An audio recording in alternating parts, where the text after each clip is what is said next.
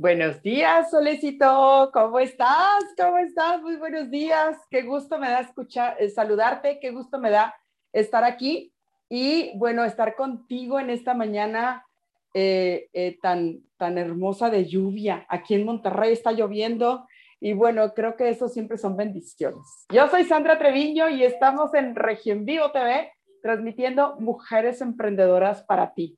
Espero que me acompañes en esta mañana y me permitas compartirte contigo varias cosas que queremos platicar el día de hoy. Hoy no nos pudo acompañar mi, mi, compañera Adriana. Le mando muchos besos a mi comadre y espero que se sienta muy bien el día de hoy.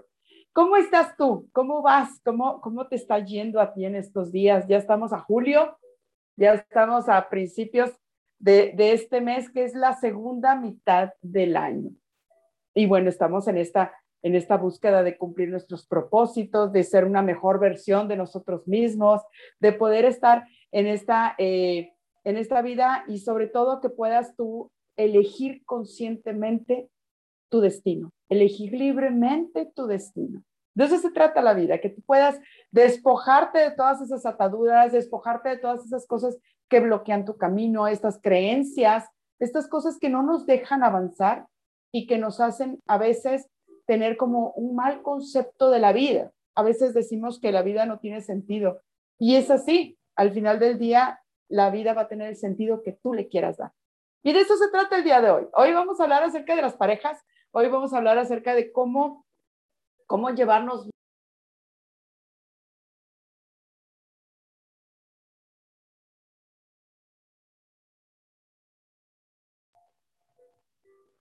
hoy vamos a ver eh, cómo, cómo ser una mejor versión de ti para poder eh, ser una mejor pareja. Y de eso se trata el día de hoy.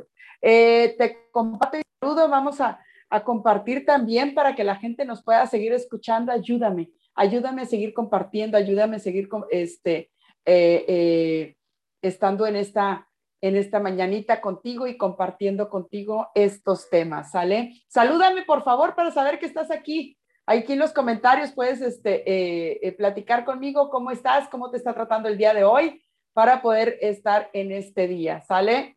Estamos aquí en vivo en Región Vivo TV, así que quiero ver a ver cómo, cómo andas tú, cómo andamos el día de hoy y poder compartir, ¿sale? Y es que mira, hablar de inteligencia emocional es hablar de cómo gestionamos cada uno de nosotros nuestras propias emociones cómo gestionamos cada uno de nosotros nuestros propios procesos de vida y a veces nos vivimos, nos, peleamos con nuestra pareja y le echamos a veces la culpa de nuestras propias broncas, ¿no? De nuestros propios problemas, porque a veces decimos en, eh, eh, en terapia que todo lo que hablamos, todo lo que nosotros decimos, revela tanto de nosotros que termina siendo una confesión.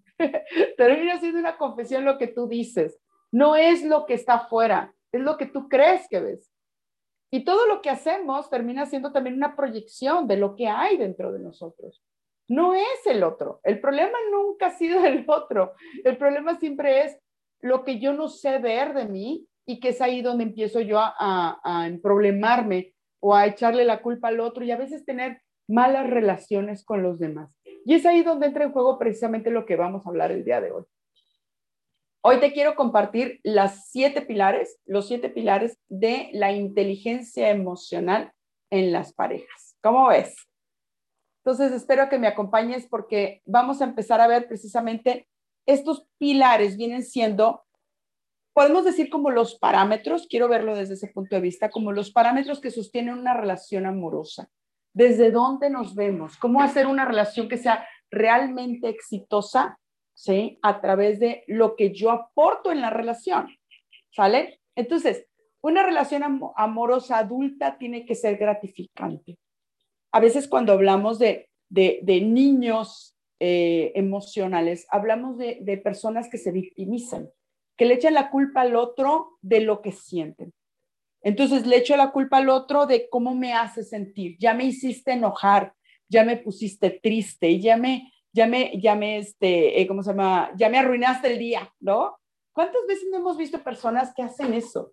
Que, que empiezan a, este, me voy a acomodar un poquito, eh, que empiezan a, echarle la culpa al otro de cómo se sienten y termina la otra persona siendo la culpable de todas sus desgracias, ¿no? Y la realidad es que, pues no está haciéndose eh, cargo de sí misma esa persona. Y cuando no te haces cargo de ti mismo, cuando no tomas la responsabilidad de lo que dices, de lo que sientes, de lo que piensas, de lo que haces, no puedes cambiarlo. ¿Por qué? Porque te sientes impotente echando la culpa al otro, pero también es muy cómodo. Le echo la culpa al otro, y entonces ya no me interiorizo qué es lo que está pasando en mí, ¿no? Entonces, el hablar de inteligencia emocional tiene que ver con el conocimiento que tenemos de nosotros mismos, ¿sí? El conocimiento que tenemos de nosotros mismos tiene que ver con la capacidad que yo tengo de observarme a mí misma, ¿sí? Mira, te estoy, me estoy acercando un poquito más a ti. eh, con la capacidad de observarnos a nosotros mismos, la capacidad de conocernos, y la capacidad de gestionar nuestras emociones. La inteligencia emocional tiene que ver entonces con cómo me conozco yo y cómo me integro yo mis emociones, mis procesos, mi conocimiento, mis acciones, mis obras, mis pensamientos, cómo los, los gestiono y cómo hago cambios. Eso es por un lado. Y por otro lado es cómo empatizo con el otro, cómo aprendo a leerlo, ¿Cómo aprendo a leer sus emociones para llevarme mejor con esa persona? No sé si has visto personas que ven al otro que está enojado y esa persona se enoja. Dices, ¿por qué te enojas? Pues es que el otro se enojó, ¿no? Ahí es donde entra, entra en juego, no estamos utilizando nuestra capacidad, porque todos la tenemos, no estamos utilizando nuestra capacidad para conocer al otro, no estamos utilizando nuestra capacidad para poderlo leer, para poder empatizar y poder conectarme con el otro. Y es ahí donde entra en juego la inteligencia emocional. Entonces, si la podemos definir, es esa capacidad que tenemos para poder conocernos y poder conectarnos también con los demás y poder conocerlos también a los demás. Entonces, hay cosas dentro de la inteligencia emocional que si las desarrollamos, nos podemos permitir mejores relaciones, no nada más de pareja, también con nuestros hijos, también con nuestros padres, también con nuestros colegas, con nuestros amigos, con todas las personas a nuestro alrededor. Si nosotros desarrollamos nuestra inteligencia emocional, es mucho más sencilla la convivencia, mucho más sencilla. Y de eso es lo que quiero hablarte el día de hoy, ¿sale? Entonces, mándame saluditos, por favor, porque quiero saber qué estás haciendo, qué estás haciendo en esta mañana. Cuéntame, por favor, qué estás haciendo en esta mañana. Y vamos a, ver, vamos a ver si tenemos por acá saluditos. Déjame encontrarte en la página de Región Vivo. Acuérdate que estamos en Región Vivo TV. Eh, lo he estado compartiendo también, a lo mejor me estás viendo desde otra plataforma, pero estamos publicando desde Región Vivo nuestra, nuestra casa con la que estamos eh, eh, precisamente hablando de este tema. Fíjate, tengo a mi comadre Adriana, mi preciosa comadre, muchas gracias por vernos. Muchas gracias por estar aquí, comadre. Eh, Berta Alemán, hola, es placer escucharlas, gracias. Gracias, hermosa, gracias a ti. Eh, Hilda, saludos, gracias, hermosa. Gracias por estar, gracias por comentar. ayúdenme, por favor, compartiendo, porque el día de hoy te digo, traigo este tema que creo que puede ayudarte, creo que puede sumar, creo que si tú ya lo pensabas, puede resonar en ti y decir, sabes que sí es cierto, a mí me ha pasado. Y si tú ya tienes éxito en tu pareja, es bueno poner foco en esas razones por las cuales tienes esa relación tan maravillosa con tu pareja. Y si no es así, que puedas empezar a, a, gestionar y a aprender cómo hacerlo. ¿Sale? Bien, te platicaba yo que precisamente esta inteligencia emocional tiene varios pilares de los cuales podemos empezar a platicar uno por uno. Y veme diciendo, te voy a pedir que me vayas diciendo si es que tú te conectas con eso o si no lo habías pensado, ¿ok? Entonces, ¿cómo sostenemos una relación madura? Te decía yo, una relación de niños, siempre le voy a estar echando la culpa al otro de que no me haga feliz, por ejemplo. Decimos, es que tú no me haces feliz y a veces se terminan hasta relaciones porque dices, es que ya no soy feliz contigo. Como si el otro tuviera la culpa y como si el otro tuviera la chambota de hacerte feliz. ¿Sí? Entonces, sabemos que la felicidad, si, vamos profundizando más en eso, la felicidad es algo que surge en nosotros y surge en nosotros por la capacidad que tenemos de ver la vida de una manera que nos produzca felicidad. No es chamba del otro hacernos felices. Lo que hacemos entonces es, nosotros vamos interiorizando y vamos aprendiendo, y te decía yo, es empezar a quitar esas cosas que nos impiden ver la vida de una buena manera.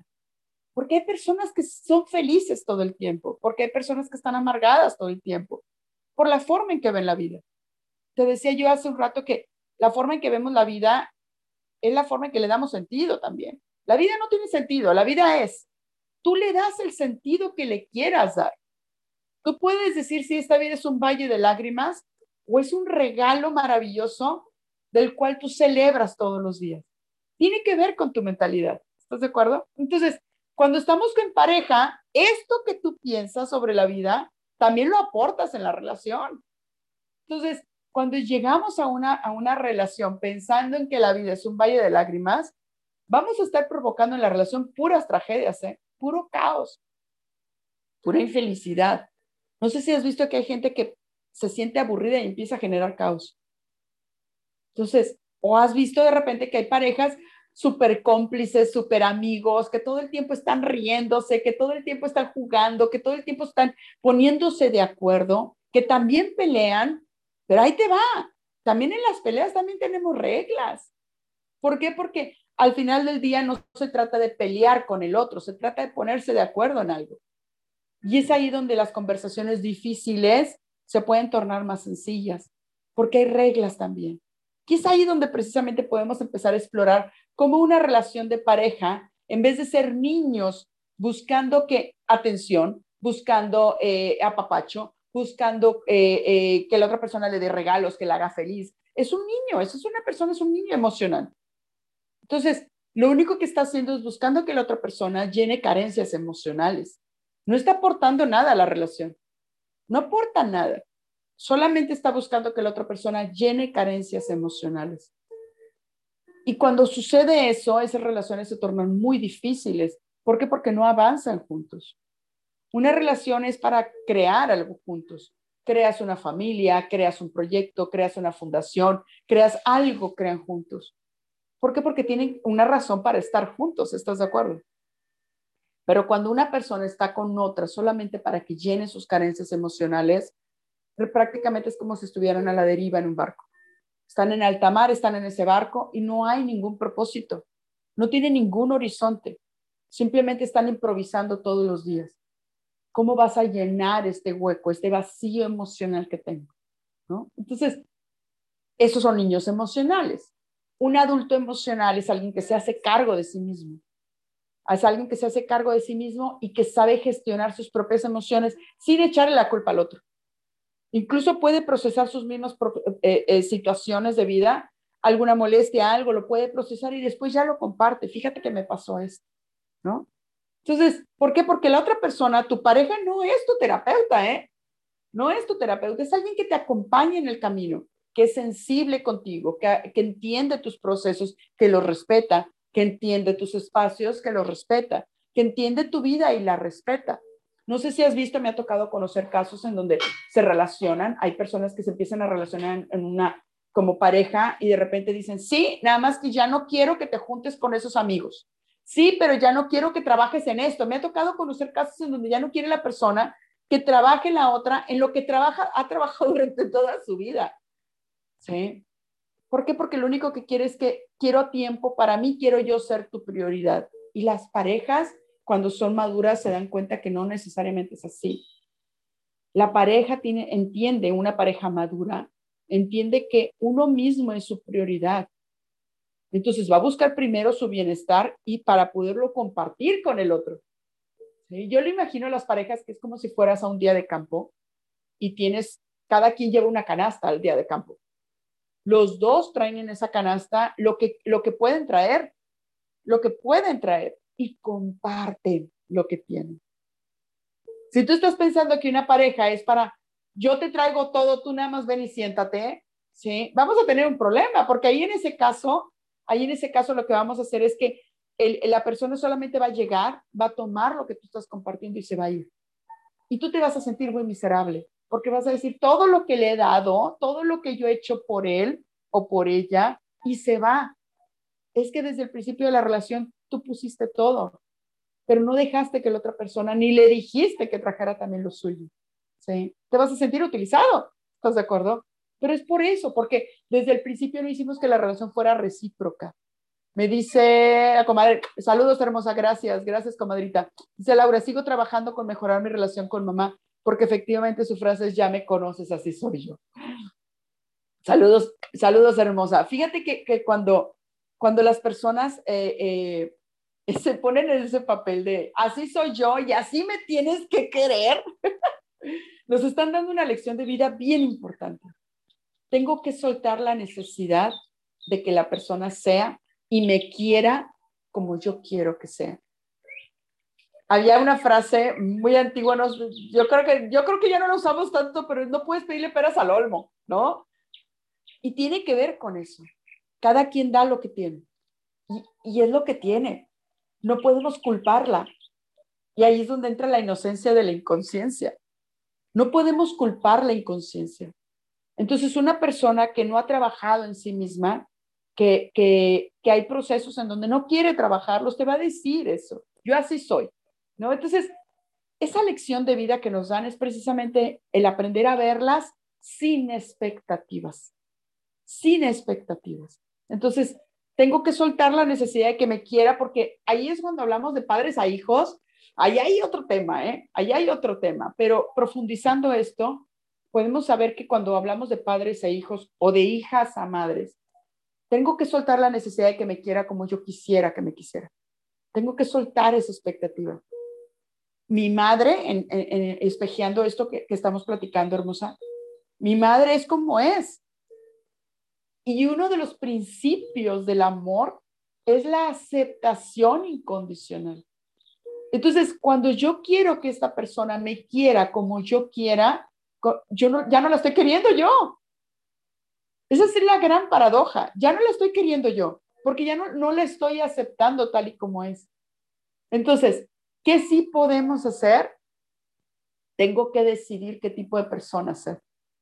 Que tengo que decidir qué tipo de amor voy a dar. Y en ese amor viene esa aceptación incondicional. Ok, así es ella, así es él, y está bien. Sí, yo me surto, yo me surto del amor que yo quiero dar, del que quiero recibir. ¿sí?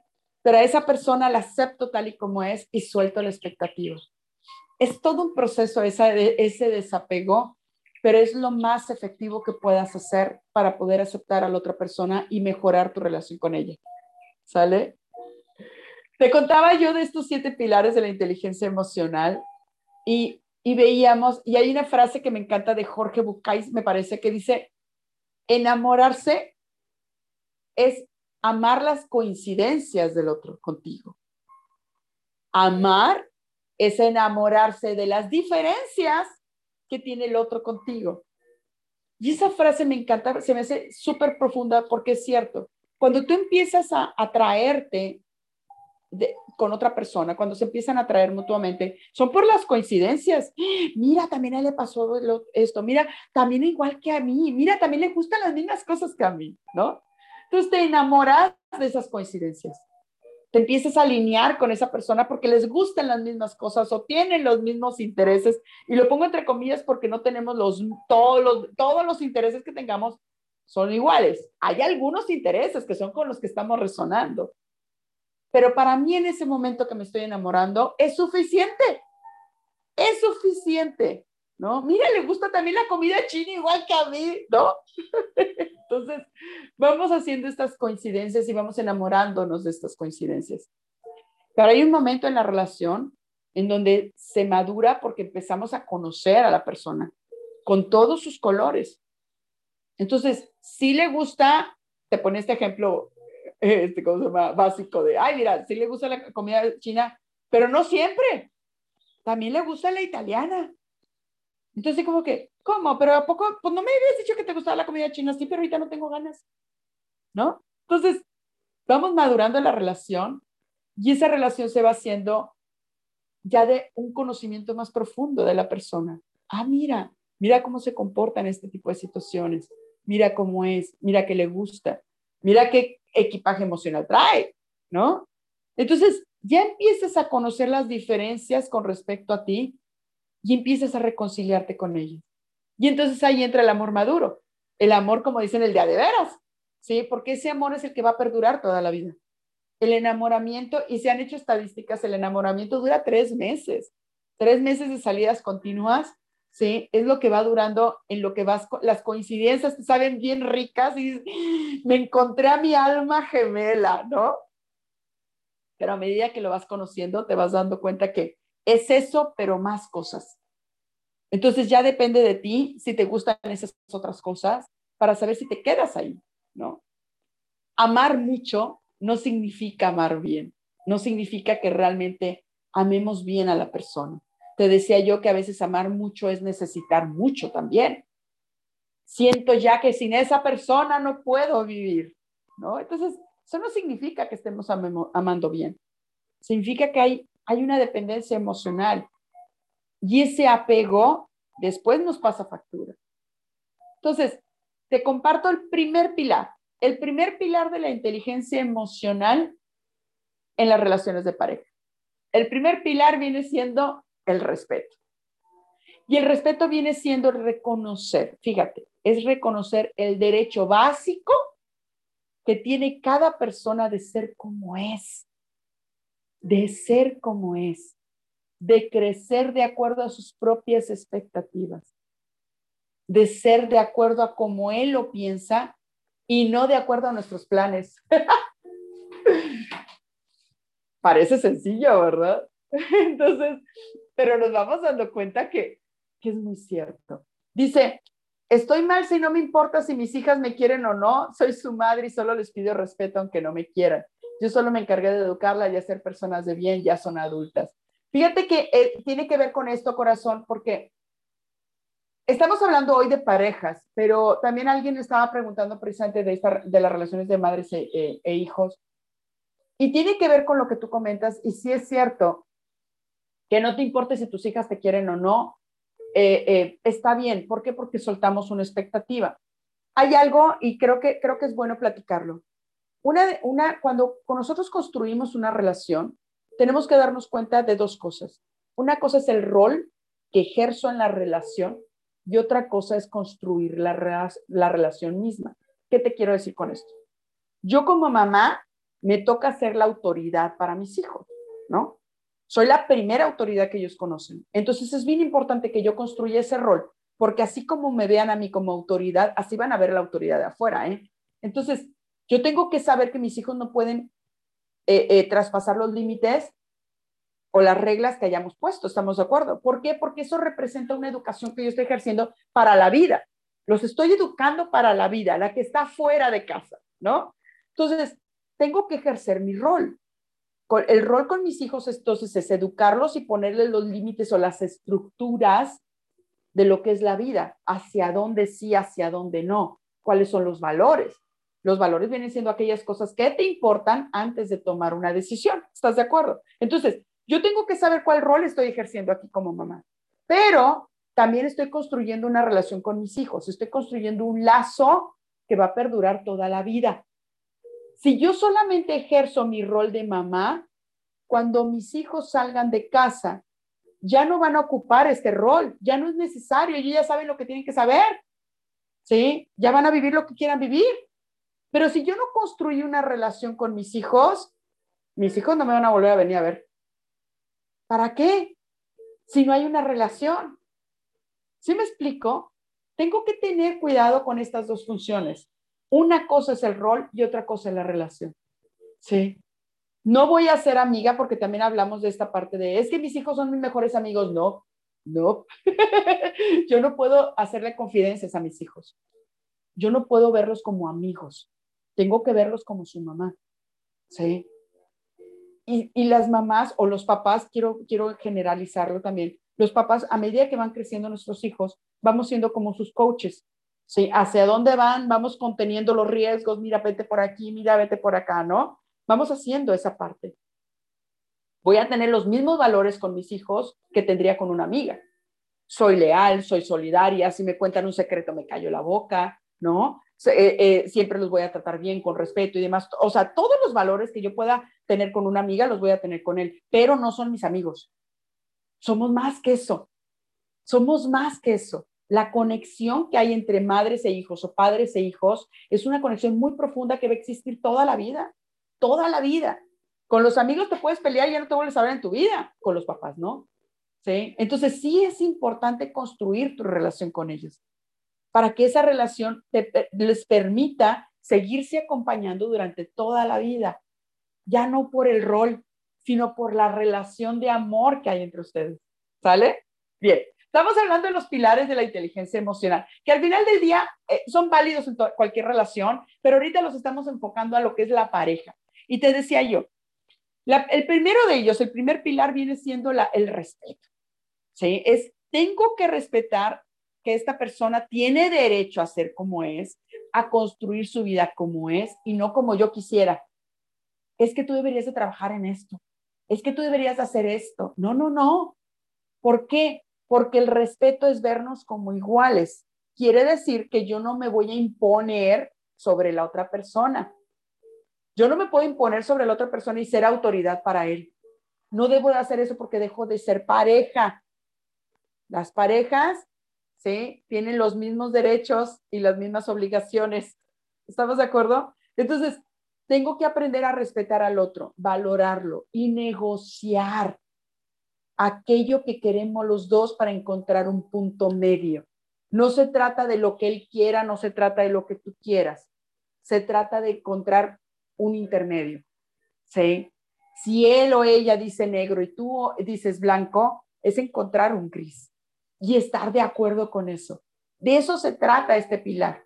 Ese respeto es aprender a que el otro es distinto a mí, a que esas coincidencias que me hicieron enamorarme de él no significa que somos iguales, significa que coincidimos en cosas, pero tengo que respetar esas diferencias con él.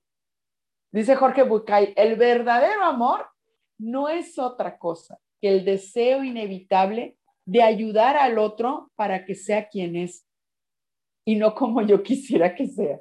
Porque entonces ya no, amo, no ya no hay amor. ¿Te acuerdas que te decía yo? El principio del amor es la aceptación incondicional de la persona, tal y como es. ¿Sale? Bien. Ok. Vámonos al segundo pilar. ¿Ok? El segundo pilar y te decía yo que estos pilares los puedes aplicar en cualquier, en cualquier tipo de relaciones. Sin embargo, estamos hablando de, eh, directamente de la relación de pareja. ¿Sale? Te acompaño con café. Fíjate, el segundo pilar viene siendo la honestidad. la honestidad viene siendo, fíjate, me encantó a mí esta definición. La honestidad es la unificación de mis pensamientos y mis acciones que lo que tú ves es lo que hay, ¿sí? Lo que yo estoy haciendo no es contrario a lo que estoy pensando, ¿ok? Entonces, tengo que ser primero sincera conmigo misma y de esa forma tengo que ser sincera con mi pareja.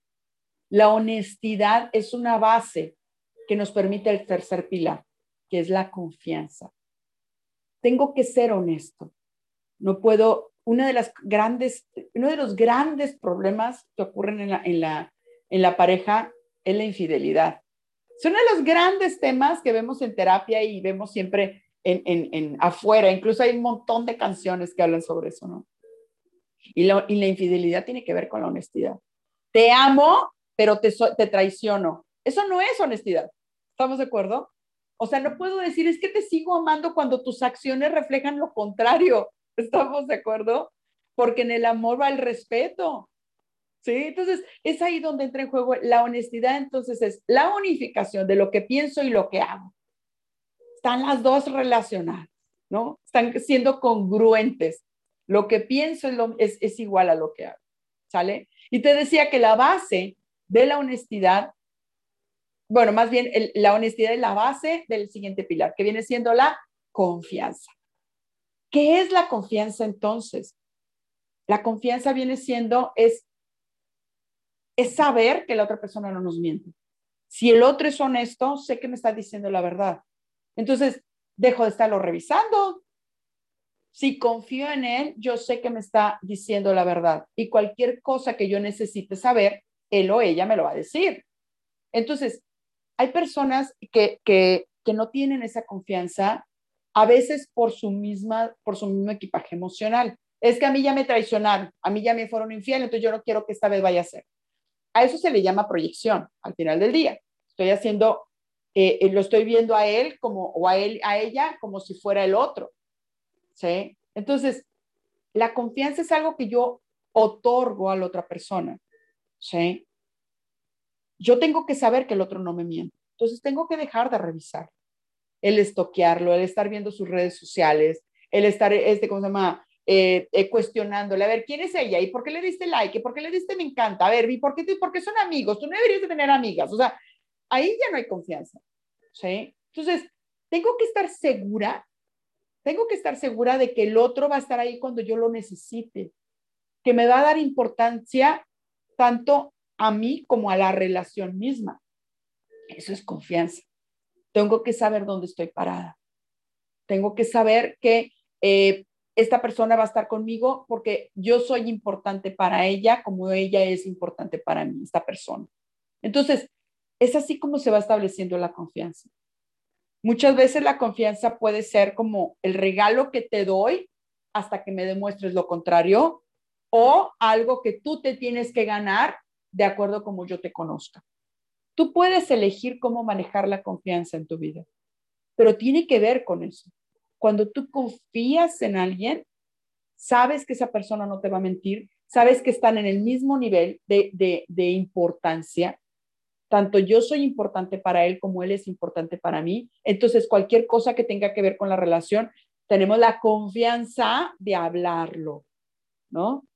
Esa viene siendo el tercer pilar. Me gustaría que me platicaras tú cómo te sientes con estos pilares, si tú los has hecho o de plano dices, ¿sabes qué? Yo esto no me, no me encanta. Cuéntame, por favor, en los comentarios qué es lo que, qué es lo que crees tú de esto que estamos platicando. ¿Sale? Porque ahí te van, son siete pilares, te decía yo, de la inteligencia emocional y vamos en el tercero. Primero es el respeto. Tengo que aceptar que el otro es distinto a mí y que está bien y que yo no me puedo imponer sobre él, ¿sí? Para, eh, eh, ¿cómo se llama?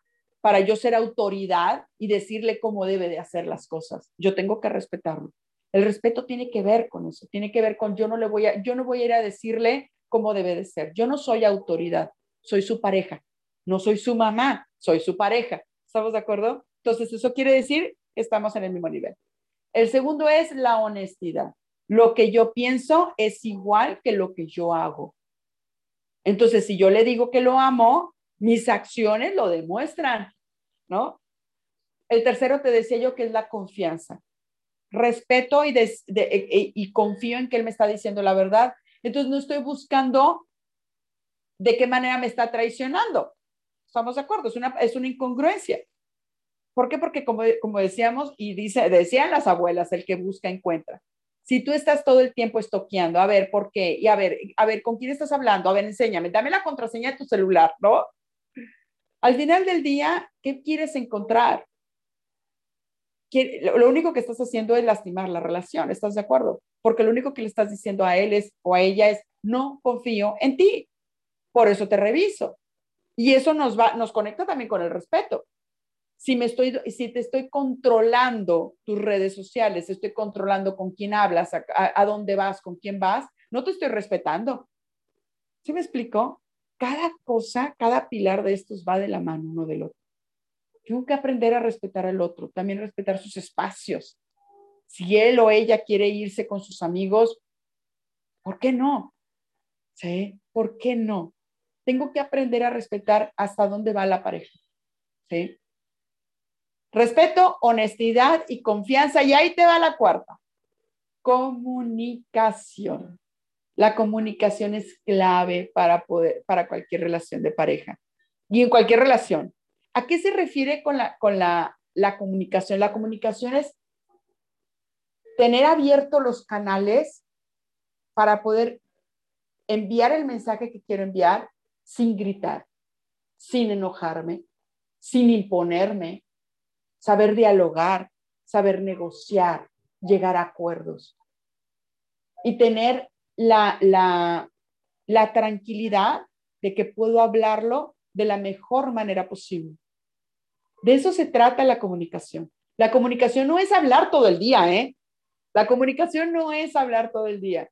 La comunicación es sentirte cómodo con tu pareja hablando de lo que sea.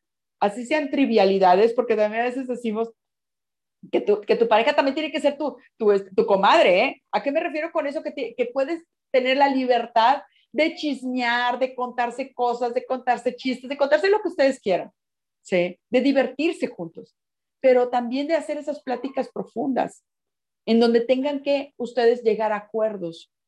Eso es por un lado. Y por otro, tiene esa persona que ser tu mejor amigo, tu mejor amiga, que te sientas cómodo con él o con ella, que puedan platicar de lo que sea sin que tengas el miedo de que él te va o ella te vaya a traicionar, de que vaya a contar lo que tú le contaste a otras personas o que vaya a utilizar lo que tú le contaste en tu contra. Tienes que tener esa, esa comunicación con esa persona. Por eso Deepak Chopra dice que la mejor relación es con la, en la que tú puedes ser tú mismo con ella. ¿sí? Que realmente puedas abrirte el corazón y que esa persona va a saber sostenerlo. Va a saber, eh, va a saber ser confiable. Vas tú a poderle contar tus cosas sin tener ese miedo a que te traicione, a que lo divulgue, a que lo use en tu contra. Pero también que puedan ustedes hacer acuerdos sin que se peleen. Porque también a veces pasa, hay, hay, hay cuando somos niños emocionales, una de las cosas que más falla precisamente son la comunicación. ¿Por qué? Porque el niño emocional quiere que las cosas sean como él quiere o como ella quiere, porque cree que es la manera en que lo puede controlar, que puede controlar cualquier situación. Entonces es, no, pero es que tiene que ser como yo digo, si no, mejor no. O si vamos al cine, tiene que ser la película que yo diga, si no, mejor no vamos. Eso es manipulación. ¿Sí? Si te fijas, cada pilar conlleva al otro. Entonces, en la comunicación tengo que saber dialogar y saber respetar al otro y saber confiar en el otro y saber comunicarme con el otro y saber también igual si alguien me, si es mi pareja me cuenta algo, me callo la boca y no lo divulgo, no lo traiciono, tengo que ser también leal con mi pareja. Si él me cuenta un secreto, yo no se lo voy a contar a nadie, ni a mi mejor amiga. ¿Estamos de acuerdo? Tengo que saber ser confiable también. Tengo que saber utilizar también esa comunicación como una herramienta de, autoconocimiento, como una herramienta en donde yo lo voy a conocer también a él, pero también nos vamos, vamos a ser confidentes uno del otro. ¿Sale? Bien. Estamos hablando entonces de este, dice Carmen, qué bello tema, me encantó eso del equipaje emocional. Saludos, preciosa, muchas gracias por estar.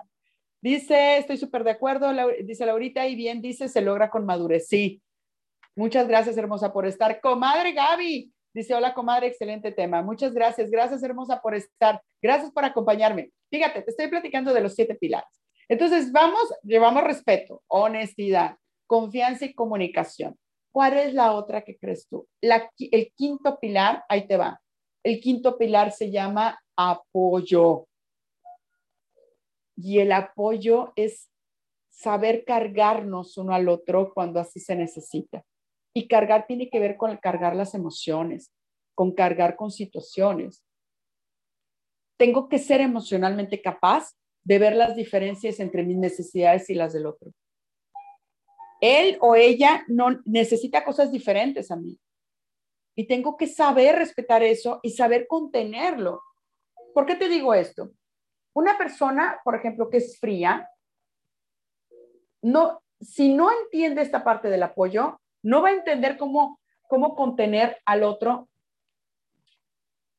No va a entender cómo contener al otro si está llorando, por ejemplo. Y hay personas que pueden incluso decir, ay, ya vas a llorar. Primero cálmate y luego hablamos, ¿no? Eso no es apoyo. El apoyo es esa contención emocional. Ok, él es diferente a mí, ella es diferente a mí, déjame ver cómo puedo contenerla o cubrirla emocionalmente. El apoyo tiene que ver con eso.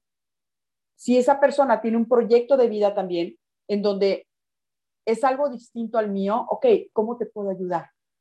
¿Cómo te ayudo para que tú también logres ese sueño? El apoyo no tiene que ver tampoco con el sacrificio, ¿eh? El apoyo tiene que ver cómo crecemos los dos juntos, cómo hacemos equipo, yo en tu proyecto y tú en mi proyecto.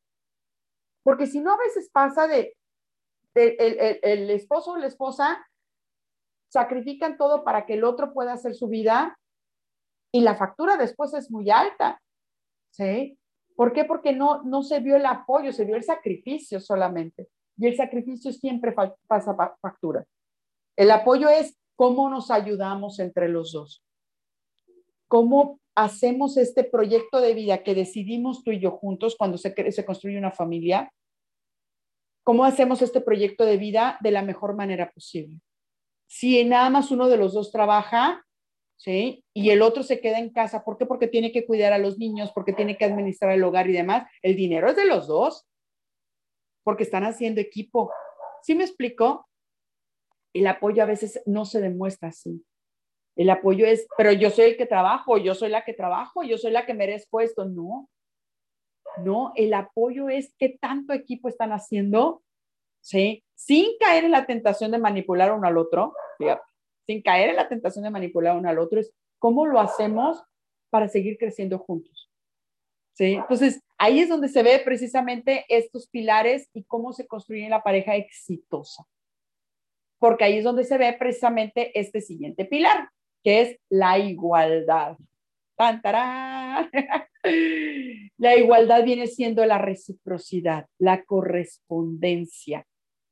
Dice Bergelinger dentro de estas leyes sistémicas que tiene que haber un equilibrio entre el dar y recibir. Eso del amor de pareja, eso del amor de pareja que no espera nada a cambio, no funciona. El único amor incondicional, fíjate, el único amor incondicional que tú puedes ver es precisamente de padres a hijos. ¿Por qué? Porque imagínate cuando, cuando tú haces tu árbol, por eso se le llama relaciones, eso es lo que te voy a, te voy a compartir. Las relaciones cuando se hacen en un árbol, lo que es el árbol familiar, tú lo escribes, te pones tú y encima pones a tus papás y encima a, tus, a los papás de tus papás, tus abuelos y así sucesivamente. ¿Estamos de acuerdo? El árbol va en forma vertical pero a tu pareja la pones a tu lado. Entonces, esa es una relación horizontal, ¿sí? Entonces, las relaciones verticales, por lo general, son incondicionales. El padre le da a sus hijos incondicionalmente. ¿Por qué? Porque se encarga de ellos. Desde que son pequeños, no es como que el hijo saque la cartera y le diga, papi, ¿cuánto te debo? Pues no, ¿verdad? De hecho, los hijos no podemos pagarle a nuestros padres. No hay manera que le puedas pagar la vida que te dio. No hay manera. Por eso es que la relación de padres a hijos es incondicional. ¿sí? Lo que das, se lo das sin esperar nada a cambio. Esperas que lo valore, eso sí, pero es sin esperar que te lo regrese. Lo que hace el hijo es que cuando crece, replica ese sistema. Cuando tiene sus hijos, les da a ellos incondicionalmente. Y así sucesivamente. Esas son las relaciones verticales. En una relación horizontal, no. En una relación horizontal tenemos que dar parejo. Tenemos que dar parejo. Y dar parejo no necesariamente es en lo material. Yo te apoyo, tú me apoyas. ¿Sí? Yo voy contigo, tú vas conmigo. Compartimos gastos a partes iguales. ¿Sí? Administramos juntos. ¿Sale? Es ahí donde entra la igualdad o el equilibrio entre lo que doy y lo que tomo de repente pasa esta parte en donde lo vemos como material, dices, pues es que él es el que, el, que trae el dinero a la casa, yo cómo hago la correspondencia, lo que la parte que te toca. Si tú te estás quedando en casa es porque tú estás administrando los recursos y estás cuidando a la familia, hazlo bien, ¿sí? Entonces, es ahí donde entra en juego precisamente la igualdad. Lo que hacemos es igual de valioso y entonces hay un equilibrio entre lo que doy y lo que tomo. A veces ocurre cuando una de las personas dice, oye, pues es que no tiene trabajo, fíjate, te pongo en ese contexto. Uno de los dos tiene trabajo, el otro no. Pero llegando a la casa, todavía tiene que llegar y hacer de comer, limpiar la casa, mientras que el otro está pues, sin hacer nada. Ya no hay equilibrio ahí, ¿estás de acuerdo? Tiene que haber un equilibrio entre lo que estamos haciendo por el bien de la, de la relación, por el bien de este proyecto.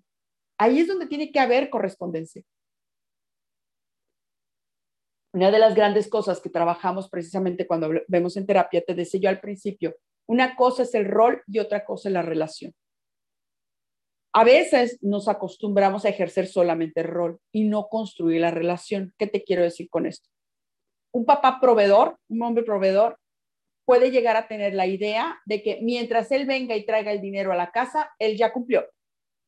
Entonces, él llega del trabajo, llega y a veces o se encierra en su cuarto o se sienta a ver la tele y se acabó. Está ejerciendo su rol, pero no está construyendo la relación ni con su esposa ni con sus hijos. ¿Estamos de acuerdo? Entonces, tenemos que ser bien claros entre qué rol estamos ejerciendo y qué relación estamos construyendo. Porque muchas veces también pasa de que, ok, los dos ejercen el rol. Los dos trabajan, los dos limpian su casa, los dos mantienen su hogar, los dos van al mandado y demás. Pero al terminar el día, cada quien por su lado a dormir y no platican de ellos. Están ejerciendo su rol, pero no están construyendo una relación entre ellos. Entonces se van siendo completos desconocidos, completos desconocidos. Es bien importante entender esta diferencia. Una cosa es el rol, tengo que ejercerlo, porque es, la, es, es el puesto que me toca en el equipo en el que estoy, ¿no? Como un equipo de básquet, por ejemplo, uno es el que tira y el otro el que es esta. Tienen, su, tienen realmente su, este, su rol cada quien. Es lo mismo la pareja. Cada quien tiene su rol, pero tienen que construir la relación, porque la relación viene siendo la causa o la razón por la que están juntos. ¿Sí? Por eso es importante hacer, trabajarlo de esa manera. ¿Sale? Bien. Eh, por aquí ando, te ando leyendo. Coméntame. Coméntame qué te está pareciendo eso. ¿Sale? Bien. Entonces, la igualdad tiene que ver con eso, te decía yo. Y es precisamente es, tengo que dar amor, sí, porque me nace obviamente, porque estoy construyendo la relación. Y también tengo que ser, tengo que hacerlo en equilibrio. Te ponía otro ejemplo. Te pongo otro ejemplo, perdón. Una persona, sí, una persona está, eh, se casaron cuando él todavía, de hecho es un caso real, ¿eh? Eh, se casaron cuando él todavía no había terminado la carrera. Entonces ella le dijo, no te preocupes, yo te mantengo para que tú puedas, y te pago la carrera, mantengo la casa mientras tú terminas la carrera, ¿sí? Total, termina la carrera, oye, pues también quiero una maestría, pues venga, yo le pago la maestría, ¿sí? Entonces ella era la que estaba haciendo el sostén de la casa. Pero hubo un momento en que hubo un desequilibrio entre lo que él estaba dando por la, la relación y lo que ella estaba dando en la relación. Te decía yo, ahí tiene que haber un equilibrio entre lo que doy y lo que recibo. ¿Qué fue lo que sucedió? Que desde el inconsciente se volvieron madre e hijo. ¿Qué necesitas? Yo te lo doy, yo te cuido, yo te hago. Se, se volvió su madre. Y en el inconsciente, el hijo quiere crecer. ¿Y qué crees que pasó? Que estando en la maestría, conoció otra persona, se enamora de ella y le dice, me voy a divorciar. Y se va. Entonces, esta persona para ella fue todo lo que yo le di y mira cómo me vino a pagar. ¿Y qué crees que sucede? Sin darse cuenta, ella fue la que terminó destruyendo la relación. ¿Por qué? Porque ya no era una relación de pareja, ya era una relación de madre-hijo. Y él le debía tanto que no había manera en que se lo regresara. Por eso se fue. ¿No es justo? No, no es justo pero desde el principio tenemos que tener esta igualdad, este equilibrio entre lo que damos y recibimos. Por eso es tan importante dentro de estos pilares. ¿Sale? El último, el último pilar, porque también ya se nos está acabando el tiempo. El último pilar viene siendo la identidad propia.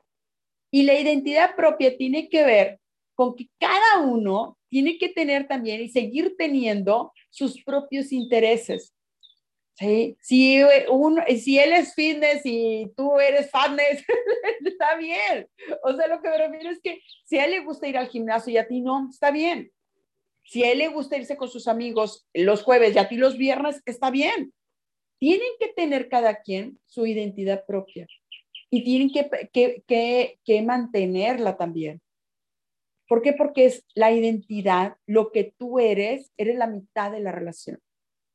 Y entre más construida er, seas, entre más, eh, eh, entre más sólida seas, entre más madura seas, vas a aportar mucho más a la relación. De nada sirve, a veces hay relaciones donde uno se alinea al otro. Vamos acá, sí, vamos allá, sí, vamos a hacer esto, sí, vamos a hacer lo otro, sí. La otra persona nomás está alineando. No tiene identidad propia llega un momento en que el otro, la otra, está cargando la relación. ¿sí? Tienen que tener identidad propia. Cada uno debe tener intereses propios. ¿sí? Si a uno le gusta pintar, al otro le gusta ir al gym, al otro le gusta leer, está bien. Está bien. De hecho, eh, se, se, se, ven parejas que de repente están los dos en la cama, uno leyendo y el otro en la computadora viendo alguna película. Están juntos, pero cada uno con sus propios intereses. O habrá momentos en que vean una película juntos, o habrá momentos en que lean una, un libro juntos y lo platiquen, o sea, pero reconocen y aceptan sus diferencias. Es ahí la parte hermosa de la pareja. El que puedan construir una pareja entre adultos, entre adultos, que sean maduros, que se sepan gestionar a sí mismos, que no le exijan al otro lo que no se sepan dar a sí mismos. Es que tú no me haces feliz, no le toca al otro hacerte feliz, no es su chamba. Tu chamba es construir tu, tu, felicidad y compartirla con el otro, que es muy diferente. ¿Sí? Compartimos entonces con el otro coincidencias, pero también diferencias, que aporten algo nuevo a la relación, que puedan construir algo juntos. De eso se trata las relaciones de pareja. Te lo resumo entonces. Fíjate, respeto. El que podamos eh, reconocer las diferencias del otro y poder respetar sus espacios. Honestidad. Tengo que ser congruente en lo que digo y lo que pienso y lo que hago. No puedo decir te amo mucho y ser infiel. No puedo. ¿Sí? Honestidad. Confianza. ¿Sí? Tengo que saber y tengo que actuar sabiendo que el otro no nos miente. Y tengo que ser confiable. Tengo que ser confiable, que el otro también sepa que yo no le voy a mentir. ¿Vale? Comunicación. Tener, saber dialogar. Desde que tu pareja sea tu, tu comadre, tu mejor amigo, tu cómplice, pero también que sepan platicar cosas profundas, sin miedo a que el otro te traicione, sin miedo a que el otro vaya a utilizar esas cosas para herirte o, utilizarlas en tu contra o divulgarlas. ¿Sí? Apoyo. Tengo que saber sostener emocionalmente a mi pareja, aunque sea diferente a mí. A lo mejor tú no eres tan llorón como el otro, pero eso no quiere decir que él esté mal. Sí, apóyalo. A lo mejor lo que él quiere o ella quiere es diferente a lo que tú quieres. Apóyalo. La idea de ser pareja es poder hacer equipo para que los dos crezcan juntos. Crecer juntos no es hacernos viejitos juntos, ¿eh? Es prosperar juntos. De eso se trata las parejas, ¿sí? Igualdad. Tiene que haber un equilibrio entre lo que damos y recibimos. Tiene que haber reciprocidad, ¿sale? Y por último, identidad propia. Tengo que tener, mantener también mis propios espacios de entretenimiento, de interés, de crecimiento, de lo que tú quieras. Si a ti te encanta tomar cursos, sí, de ahí, tómalos. No quieras también, porque a veces pasa, es que yo quisiera que él viniera también a estos cursos. Si él no quiere, no, no, no lo obligues. Deja que él también busque y construya su propio camino. ¿Sí? Porque a veces pasa, también queremos que el otro vea o la otra vea lo que yo quiero, lo que yo también estoy viendo. Y cada quien tenemos procesos distintos. ¿Sí? A lo mejor tú estás en esa etapa, ya le tocará a él. O a lo mejor no la tiene y está bien. A lo mejor él construirá su sabiduría desde otro punto de vista. ¿Sí? Entonces, tengo que aprender que el otro es diferente a mí, que coinciden cosas conmigo, pero no es igual a mí, no soy, no soy él, no soy ella. Somos distintos y está bien. Cada uno desde su diversidad está aportando cosas diferentes y está enriqueciendo a la pareja. De eso se tratan las parejas. Dice Dani, gracias por tus enseñanzas. Gracias a ti, preciosa. Muchas gracias por estar. Muchas gracias a cada uno de ustedes que estuvieron conmigo, que me acompañaron el día de hoy. Eh, ya la próxima semana espero que, que nuestra comadre nos acompañe también y podamos traerles otro tema nuevo a, esta, a este programa. Esto es, fue, esto es Región Vivo TV. Eh, es, es, este programa fue Mujeres Emprendedoras. Yo soy Sandra Treviño. Te agradezco muchísimo muchísimo el que me acompañes. Síguenos en nuestras redes sociales, nos puedes encontrar, la página se llama Mujeres Emprendedoras y más, eh, desde donde estamos nosotros, pero también está Región Vivo TV. A mi comadre Adriana la puedes encontrar como Adriana Almaguer Tamés, ahí la puedes encontrar. Y a mí me puedes encontrar en las redes sociales como yo soy Sandra Trevino, así estoy. Soy psicoterapeuta, de, eh, tanto en individual como de parejas, como también soy coach de vida y bueno, te aporto estas herramientas para tu autoconocimiento y para construir una mejor versión de ti. ¿Sale? Cuídate mucho, pasa muy bonito día y que estés muy bien. Cualquier cosa, avísame qué temas te gustaría, te gustaría que tocáramos. Me encantaría que nos compartieras también eso. ¿Sale? Bonito día, que estés bien.